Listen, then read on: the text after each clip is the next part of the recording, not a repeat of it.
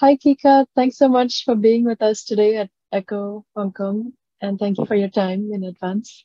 And I'm really excited to learn more about you, as well as all of our audience is also excited to hear what you have to share with them. So let's get started. And maybe first, if you can share a little bit more about yourself and your journey so far till today. Hi, I'm Kika. Uh, I'm a Belgian Hong Kong academic and poet. I uh, should I share my age? I don't know.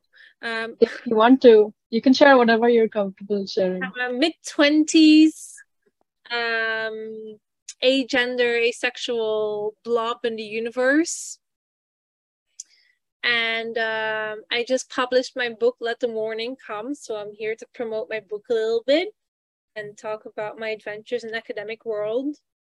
So yeah, um, I can think that's it. Yeah, that's amazing. Congrats to publish your book at such a young age. I feel like that's so impressive myself.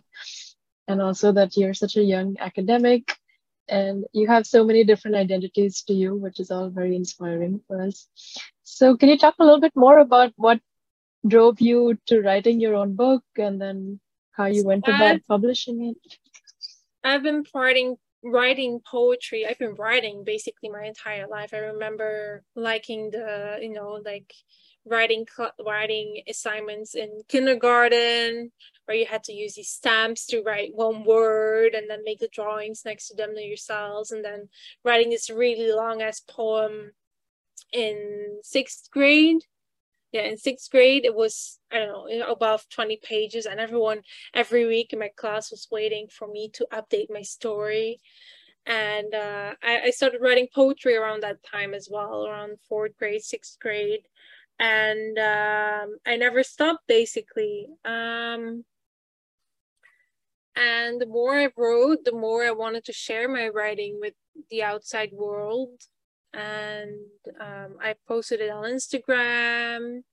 And just naturally, the idea of publishing a book came to mind. Also, people asking me, Do you want to publish a book? made me wonder, Do I want to? And then I thought, Yes, actually, I do. So just like that. Wow, that's amazing. And can you share a little bit more about your book? What is it about and what inspired you? Let me look for the blurb. Oh, there's no blurb in the book. um, the book is a collection of poetry about mourning and healing. Um, it's really it's really um, well it's really sad basically um, there's a lot of sad poems in there. There's a lot of poems related to china in there because um, not only am i born in a mixed heritage i also studied chinese language and culture in university first. Um, so a lot of my poems are related to China, and then there's also a chunk of poems that are related to grieving, um, grieving not only friends who died, who passed away, but also grieving identity, grieving trauma, grieving things that have happened, and things like that. Yeah.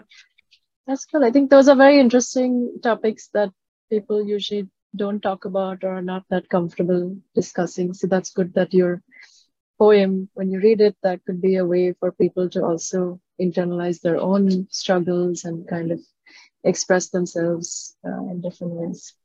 So you mentioned that you were studying uh, Chinese studies. Can you talk a little bit about how you came about to choose this area of focus and if you have any advice for students that are trying to figure out what to major in as they go on to university? Well, actually, I was quite lucky. I've always known in the back of my head I wanted to learn Chinese ever since I was a young kid. My parents gave me the option. So, if you want to learn Chinese, you can go to Chinese school in the weekends. But at that time, I chose to be a theater kid instead of going to extra classes. But I still wanted to learn the language, you know? and then throughout secondary school i only got more and more into asian culture southeast asian culture and and then and when when when i had to make the choice it was quite easy for me i was sure i was going to learn a language because i really love languages and learning languages and then um, the choice was between Latin, English, Swedish, German, or Chinese. And then I thought, well, I went to one of these open classes university offered. So you could just sit in on the class. And there was a classical Chinese class at the time. And I remember thinking, oh my God, this is just like Latin, only more fun. So, and then I get to learn Chinese as well. So then the choice was made for me. And for students who are not sure what to major in, I would say follow your passions, follow your heart. Don't want, worry about, oh no, I'm going to make money afterwards or not. I think that will figure it out itself eventually. You will, most companies are just requiring for you to have a master's degree. So it doesn't really matter what you major in at this, these days. So really follow your heart, how cheesy that may sound. Yeah. Okay, that's some good advice there. Any further tips on following your passion or maybe some stories from your own life that because you, are doing so many different things. You said you were a theater kid, you're writing poems, um, you're studying languages. So, any specific thing that sparked you in any of these directions? I think um, what something that's been really troubling me is is is finding the desire to really push through because often it feels like it's easy to just give up or stay in bed or stay inside and do nothing but it's making myself reminding myself of the world out there and and the beauty of it like the sheer beauty of the world. We are currently in hong kong. It's such a beautiful city and just knowing that there's so much to explore is keeping me pushing me to keep following my dreams because otherwise i would just stay in bed and sleep in all the day and do nothing really. But knowing that there's so much out there that there's so much that you can do that there's so much meaning that you can give to life makes me want to give the meaning to life really. And that came that idea of the life has all the meaning you bestow to it came from a lyrics from a 21 Pilots song actually called Kitchen Sink. Um, the lyrics, in fact, are um, because a kitchen sink to you is not a kitchen sink to me. And that made me realize one day, like, whoa, life has only the meaning you've got to give to it. And I pinned that tweet and I just followed it ever since. That's amazing. That's good to know that you got so much inspiration from a song. And I agree. Yeah, it's all about different perspectives. So I yes, it is. It's a good way that you were able to adapt that to your own life. So, how was the transition coming from Belgium and moving to Hong Kong? And how about in terms of the academic life as well, since you've studied in Belgium before and then now you're studying in Hong Kong? Did you notice any big changes?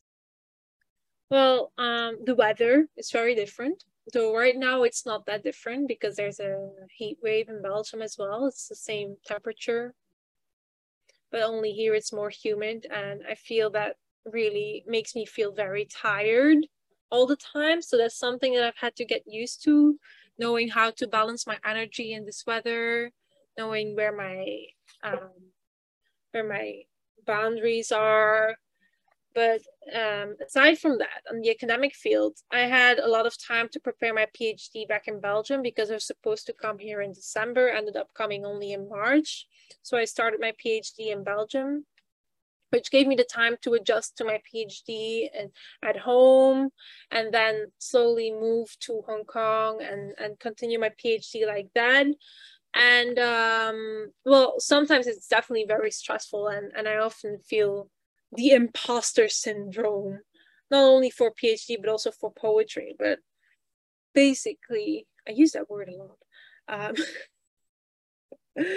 um, basically, I um, I I feel as if what if I'm not good enough? What if my research is not original enough? What if I can't do it? But I think you can only try, and by trying, you'll see where you where you get to. That's true. I agree. It's just important to take the first step and then see where you can go yeah. ahead of that. So, can you talk a little bit more about your PhD and kind of what drove you into picking that uh, area of focus for your research? So my research area is queer zines in the sinosphere. I'll first maybe explain what zines in the sinosphere are for those who don't know.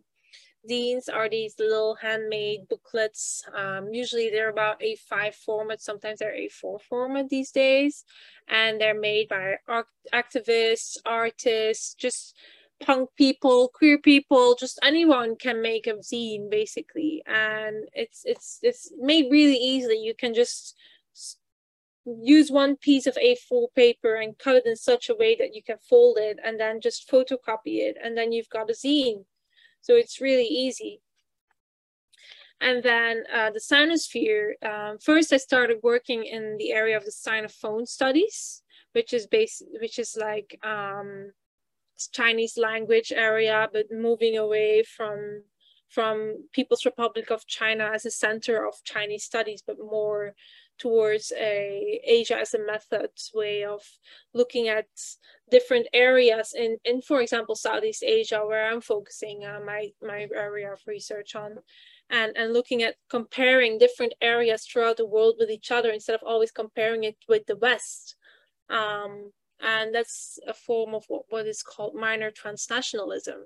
It's really looking, connecting third world countries to third world countries, connecting for example, Chinatown in Malaysia to Chinatown in Indonesia, which is what I might be doing. And um, what I'm doing is is looking at how these zines in these areas build community and build networks um, for queer people and how these zines are queer like are all zines queer or are just a few zines queer and what makes zines queer that's what i'm researching Okay, wow, that's very interesting. I haven't come across anyone else who's doing anything similar to your research. Yeah, it's it's very niche. Sounds like. So, how did you go about picking the university as well as the location since you moved all the way from Belgium to Hong Kong? Well, I um, knew I wanted to live in Hong Kong at a certain point in my life. And during my second master's in gender and diversity studies, I uh, had a promoter, a supervisor who knew I wanted to do a PhD. So he started sending me out these PhD calls in different places, and I just applied to every place um, Berlin, another place in Germany, Vienna. Uh, well, there was also my home university, my alma mater, Ghent University. So I knew there were all these options. And coincidentally, CUHK, Chinese University of Hong Kong, was one of these universities. And very coincidentally, that was the only university I got in. I didn't even apply for Belgium uh, in the end because uh, I was in the hospital at that time. But um, I, I I got in this in CUHK and I was like, okay, well, so be it. I got a scholarship here. I've I've got everything I need. I I want to go to Hong Kong, so why not do it? Um, and I also got um, through my supervisor, I got uh, contact with someone else from Belgium at CUHK, uh, my old supervisor who currently retired. Um, so that was really nice to already know someone on the inside as well. That's nice. That's nice. I feel like everything seemed to work out well for you despite COVID and having to stay longer, but you were able yeah, to take advantage of it. Haul, but it was worth it. Um, right. Awesome. So yeah, uh, I think we're close to wrapping up for today's podcast, and you've been such a great guest. You've shared so many interesting insights and so many um, I feel like your story is very inspiring because you have these multiple identities and you have this very unique and niche research, um, which will definitely be very valuable to our audience. But yeah, any concluding words, any motto that you live by in your life, or just um, any kind of advice you'd like to share with our audience? Hmm. Well, motto, I already said my motto basically life is meaning you bestow to it. Um, but closing words, you can buy my book in any bookstore basically. It is available through extended um, catalogs, so you should be able to order it. And if not, you can always contact me. You can find uh, more information on how to order my book and where to get it on my blog, kikawindling.wordpress.com. And I really had fun talking to you, Riya. Awesome. Thanks so much, Kika.